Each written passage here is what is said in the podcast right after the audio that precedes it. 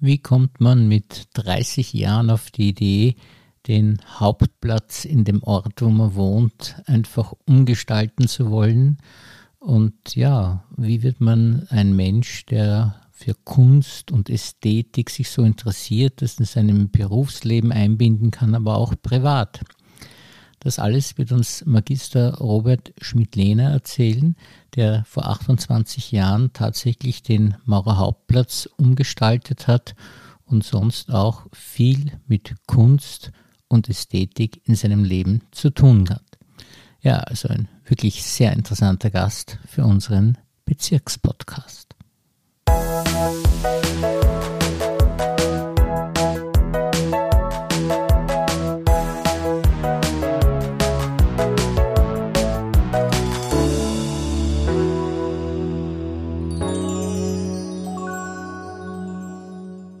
Herzlich willkommen, lieber Herr Magister Schmidt-Lehner, und vielen Dank, dass Sie sich für uns Zeit genommen haben. Ja, grüß Gott, vielen Dank für die Einladung. Ja, ich kenne Sie ja schon sehr lange und äh, habe Sie kennengelernt als einen Mensch, dem das Ästhetische unglaublich wichtig ist. Woher kommt das eigentlich? Ja, ich glaube, das kommt schon aus meinem Elternhaus, aber auch aus den Genen. Aus den, ich habe mich eigentlich mein ganzes Berufsleben, aber auch privat äh, mit sehr schönen Dingen beschäftigt und habe zu Hause sicher mitbekommen, den Blick dafür zu schärfen. Habe mich auch selber sehr intensiv mit Architektur, Design, Interior Design, aber auch Gartengestaltung äh, befasst. Und mein zweiter Bereich ist der Kunstbereich und äh, da bekommt man schon einen gewissen Blick und eine Erfahrung. Und war das schon als Kind so oder ist das erst später aufgetaucht, dieser Sinn für die Kunst und das Schöne am Leben? Ja, ich denke, es war schon als Kind. Ich habe als Kind sehr, sehr gerne gezeichnet und sehr viel gezeichnet immer. Und äh, mein Interesse äh, wurde zu Hause aber auch sehr wurde erkannt, aber wurde auch sehr gefördert. Meine Großeltern waren also schon immer im Dorotheum und meine Großmutter hat mich auch immer mitgenommen und hat mir damals vieles gezeigt und erklärt.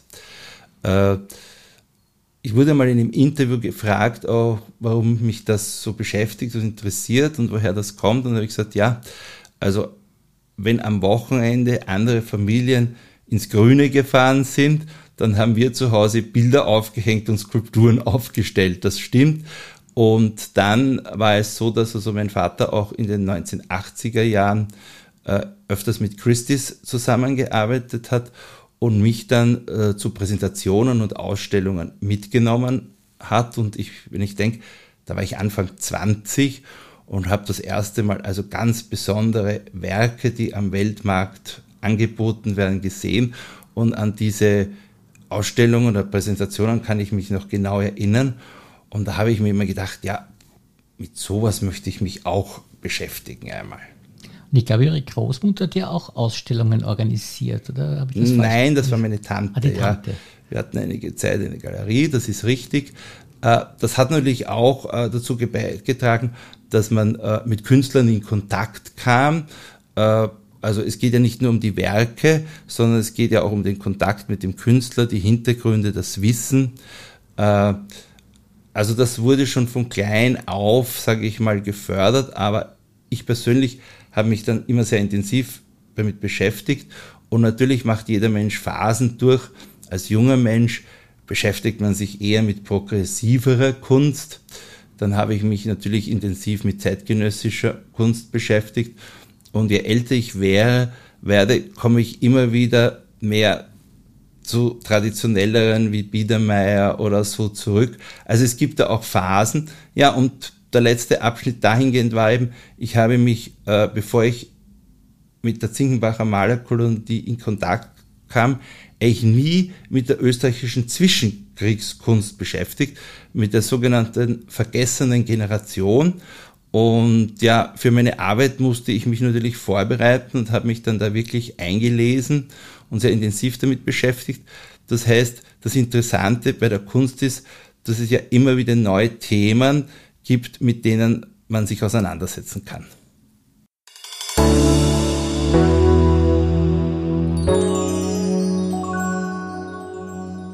ich kann mich erinnern, ich habe sie kennengelernt vor 28 Jahren und da haben sie eben auch gesagt, ja, der Maurer Hauptplatz, der ist einfach nicht schön, da sollte man was verbessern dran. Wie kommt denn sowas eigentlich, dass man sich denkt, ich lebe da irgendwo und möchte da die ganze Gegend verschönern? Das traut sich ja kaum mehr dazu eigentlich normalerweise. Ja, wie Sie richtig gesagt haben, lebe ich seit meiner Kindheit in Mauer und äh, bin natürlich als Mauer sehr oft über den Hauptplatz gegangen, gefahren und habe ihn eigentlich äh, im Gegensatz zu anderen Ortsplätzen äh, von ehemaligen Dörfern als sehr hässlich empfunden. Und dass natürlich Parkplätze wichtig sind für die Wirtschaft, dass der öffentliche Verkehr hier durchfließt, das war mir alles klar. Aber ich dachte mir, das kann auch anders aussehen. Und hatte einige Ideen im Kopf und habe die dann einmal niedergeschrieben. Und äh, ein entscheidender Punkt war ein Gespräch mit dem damaligen Bezirksvorsteher Wimmer, dem ich also meine Bedenken oder meine Beschwerden, aber auch meine Vorschläge unterbreitet habe.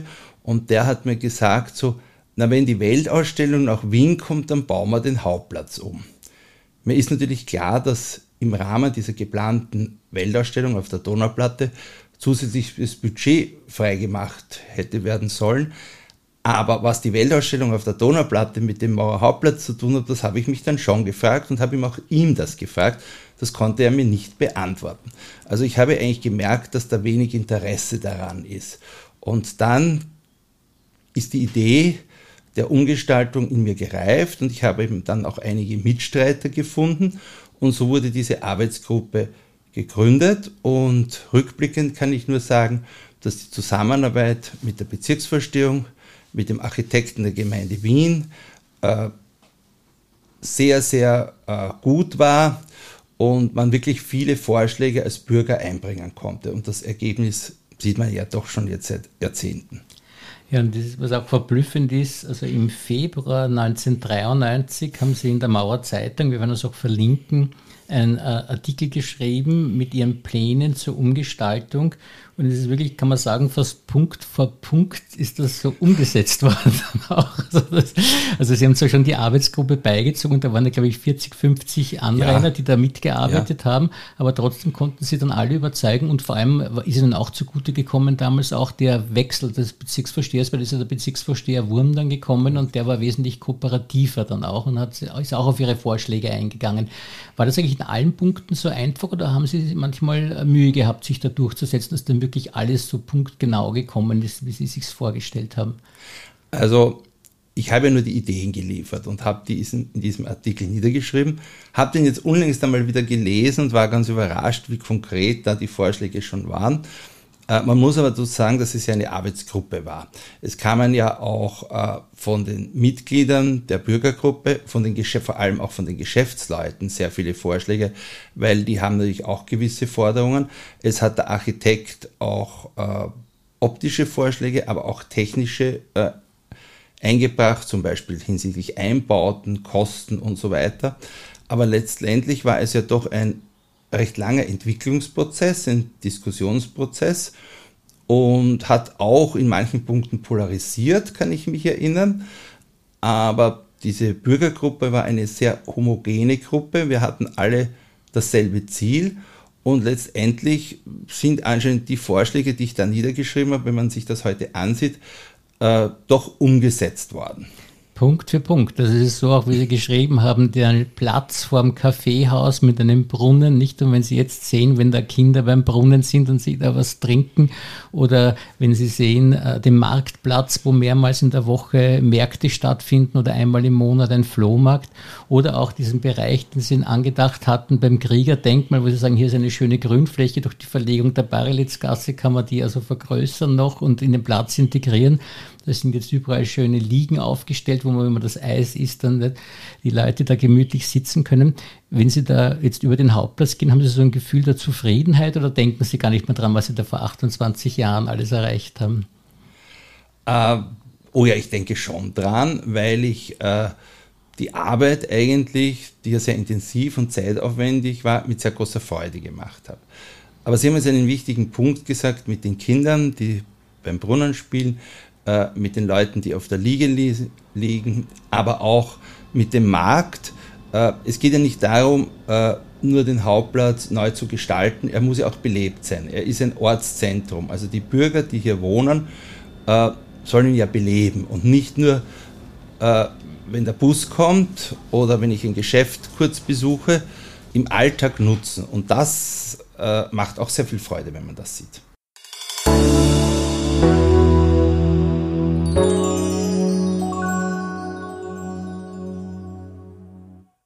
Das Gefühl für Ästhetik, das Sie haben, das zeigt sich nicht nur äh, im Bereich eben der Hauptplatzgestaltung, sondern auch im Bereich äh, der Bädergestaltung. Das haben Sie ja beruflich gemacht, dass Sie eigentlich äh, beruflich äh, ästhetische Bäder äh, in, an Großkunden verkauft haben und da auch sich überlegt haben, wie kann man ein Bad funktionell und auch ästhetisch schön gestalten. Das hat auch mit Ästhetik zu tun. Äh, ja, es ist nicht ganz richtig. Ich war nie als Badplaner oder als Badbauer tätig, sondern ich habe äh, über 30 Jahre äh, die Tochterfirma einer deutschen, einer deutschen Premium-Marke oder drei deutscher Premium-Marken äh, für Bäder für Zentraleuropa äh, geführt. Ich war für Österreich, Ungarn, Tschechien, Slowakei und Slowenien verantwortlich und wenn man natürlich die Aufgabe hat, als Geschäftsführer äh,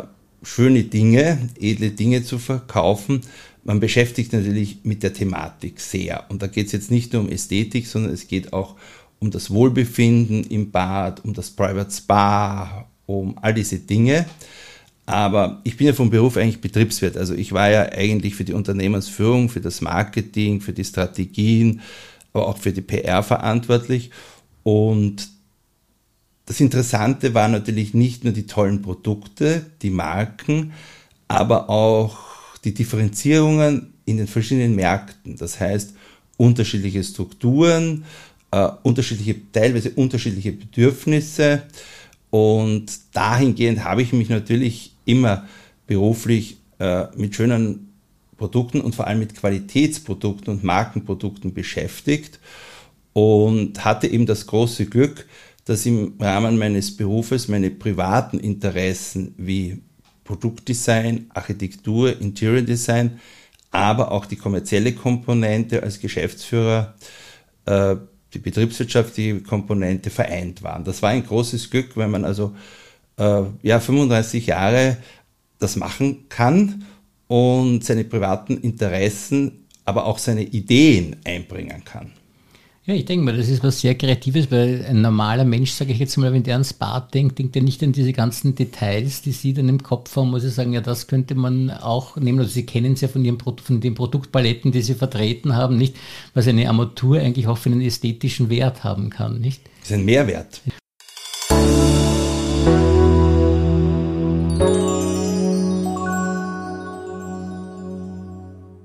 Nicht nur jetzt bei den Plätzen und äh, beruflich äh, haben Sie weil Sie sind auch ein großer Gartengestalter und auch da setzen Sie eigentlich das Ästhetische um. Haben Sie da besondere äh, Vorgaben, muss ich sagen, wie muss ein Garten ausschauen für Sie, dass er eben schön ist oder äh, gibt es da Ideen?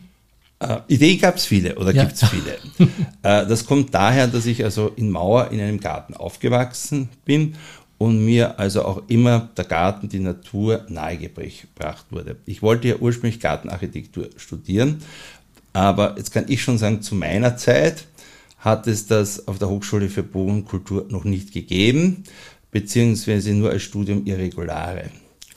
Und ausgelöst, also es war von Kindheit also schon da, äh, wenn man im Grünen so privilegiert wie wir hier aufwachsen, dann prägt einen das natürlich. Aber ich war nach dem Studium äh, beinahe ein Jahr in England auf einem College in Cambridge und auch ja, in meinem ganzen Leben sehr, sehr viel in London und habe mir natürlich nicht nur die Sehenswürdigkeiten angesehen und auf dem College studiert, sondern ich habe mir einfach äh, die Männerhauses, die Herrenhäuser, die Schlösser angesehen und da lernt man schon sehr viel und da sieht man schon sehr, sehr schöne Dinge.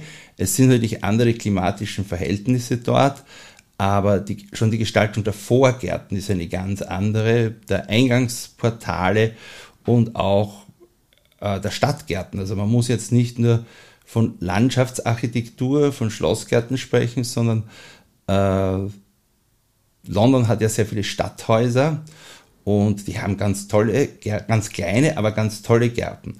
Und da habe ich schon sehr viel mitgenommen.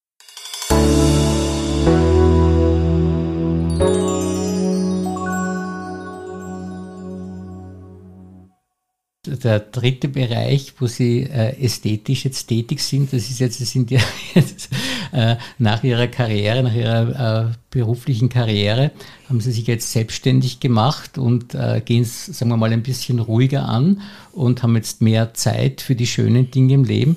Und da haben Sie es geschafft, was ja ganz äh, bewundernswert ist aus meiner Sicht, dass Sie äh, in St. Gilgen in dem Museumsvorstand der Zinkenbacher Malerkolonie gekommen sind. War das nicht schwierig als Wiener, dass man da Fuß fassen kann dort? Das ist eine gute Frage, ja, das ist berechtigt. Bei den St. Gilgern heißt man, glaube ich, sein Leben lang der Stoderer, ja, der Städter, ja. Ne.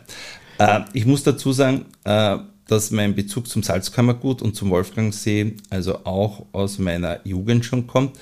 Äh, meine Großmutter war äh, als junges Mädchen, als sie noch nicht verheiratet war, noch nicht in Mauer äh, ansässig war, sehr viel am Schafberg wandern und hat mir eigentlich Zeit ihres Lebens vom Wolfgangsee, vom Schafberg erzählt und ich glaube, diese Zeit war eine der schönsten ihres Lebens.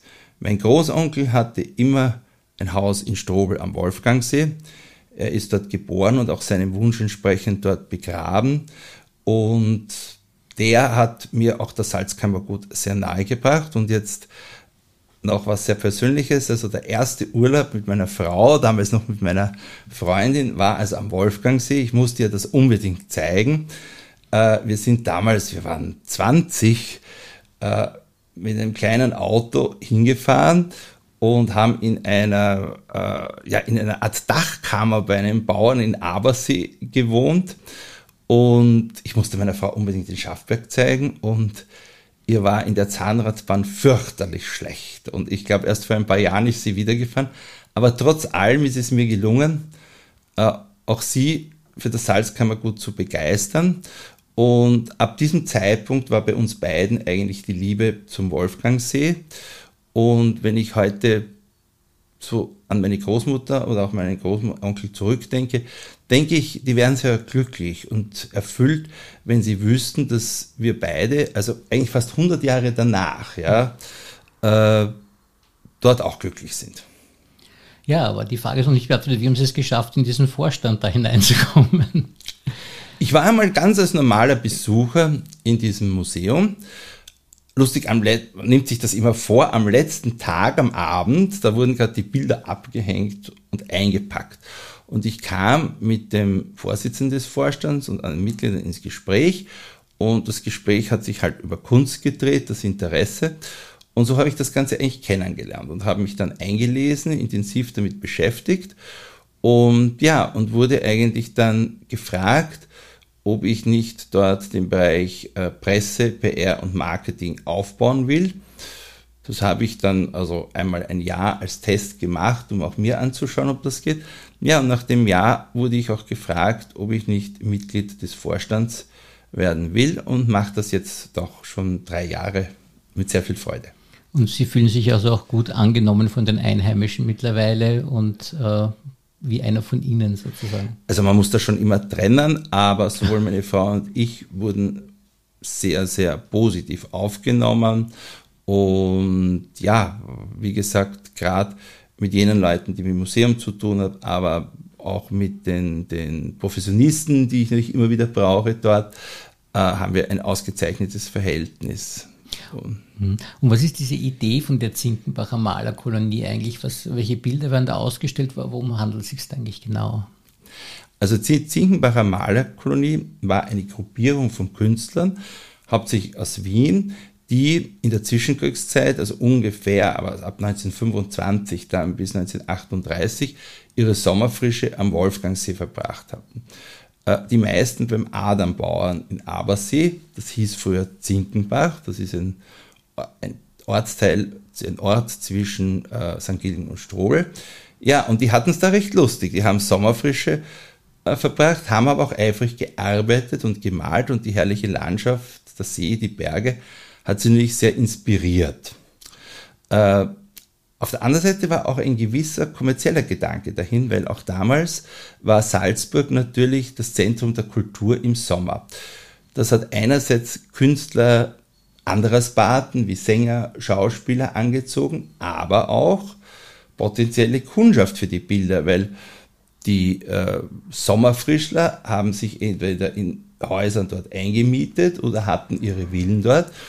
Und es, es ging also darum, Kontakt zu knüpfen, dass wenn alle Ende des Sommers wieder zurückgefahren sind in die Stadt und die Künstler der Zinkenbacher Malerkolonie hier in Wien ihre Ausstellungen gemacht haben, dass also jene Interessenten, die sie im Sommer kennengelernt haben und Kontakt geknüpft haben, auch ihre Bilder kaufen. Das Interessante an dieser Malerkolonie ist die, dass es ganz unterschiedliche Künstler waren, nämlich sei es von der Herkunft, äh, von der politischen Einstellung, äh, von der Art der Kunst, es äh, gab auch Bildhauer, Keramiker, nicht nur Maler. Äh, und unabhängig, ob sie jetzt Mitglied bei der Sezession, beim Hagenbund oder wo waren, für diese zwei Sommermonate haben sie zusammengefunden. Und wie wir alle wissen, hat sich 1938 ja politisches, politisch einiges geändert und einige dieser Künstler waren auch jüdischer Herkunft und äh, durch die politische Situation ist diese Künstlerkolonie zerbrochen und eigentlich nie wieder in dieser Form auferstanden. Und äh, vor Jahren hat eine Gruppe äh, in St. Gilgen, auch Kunsthistoriker, geforscht und sind auf diese Malerkolonie und die Künstler gestoßen. Einige dieser Künstler werden heute, deren Abend werden heute auf Kunstmessen hochdotiert verkauft. Ja, und dann ging es in die Recherche und dann war ein entscheidender Punkt. Eine der Künstlerinnen, die Malerin Liesel Salzer, musste eben auch emigrieren und hat dann ihr ganzes Leben in Seattle verbracht. Und äh, diese Gruppe St. Gilger ist also nach Seattle gefahren, um sie aufzusuchen. Und in dem Haus waren Unmengen ihrer Werke gelagert. Und es muss also ein sehr, sehr emotionaler Moment gewesen sein. Als es also zur Verabschiedung kam, äh, hat Liesel Salzer gesagt, Liesel Salzer gesagt, diese Bilder wollen wieder nach Hause und hat ihren sämtlich, ich bin schon sehr alt, äh, was wird mit meinen Bildern? Äh, diese wollen wieder nach Hause und hat äh, ihr gesamtes Werk äh, St. Gilgen, der St. Gilgener Gruppe geschenkt und das war der Auslöser, ein Museum zu gründen. Und ich glaube, Sie haben ja jetzt eine Ausstellung geplant wieder für den Sommer. Worum wird es da gehen? Es ist jeden Sommer eine Ausstellung und zwar immer entweder einem Künstler der Zinkenbacher Maler Kolonie gewidmet oder einer, der in Verbindung stand, oder eine thematische Ausstellung zur Malerkolonie. Dieses Mal ist es, zeigen wir Bilder von Alfred Gerstenbrand. Die Ausstellung heißt Alfred Gerstenbrand Bilder auf Reisen, weil der war ursprünglich auch Reisemaler, Kriegsmaler und ist für seine Zeit schon sehr, sehr viel gereist und äh, all diese Arbeiten, die auf seinen Reisen, also er kam bis Ägypten, er kam bis Südamerika, äh, hat unterschiedlichste Verkehrsmittel benutzt, ist auch schon sehr viel geflogen, war alleinstehend und all diese Eindrücke hat er eben einerseits in sehr viel Karikaturen, äh, aber auch in Ölbildern festgehalten und äh, wir konzentrieren uns diesmal auf Gerstenbrand, ein Maler auf Reisen und die Ausstellung soll auch ein bisschen eine Dokumentation sein, wie man zu dieser Zeit gereist ist. Also klingt sehr interessant für Menschen, die in Salzkammergut reisen, dass sie sich anschauen. Absolut. Ja, sie werden sagen, wir haben also schon einmal eine, eine, eine Ausstellung gemacht, Gerstenbrand im Salzkammergut und diesmal wird es eben international.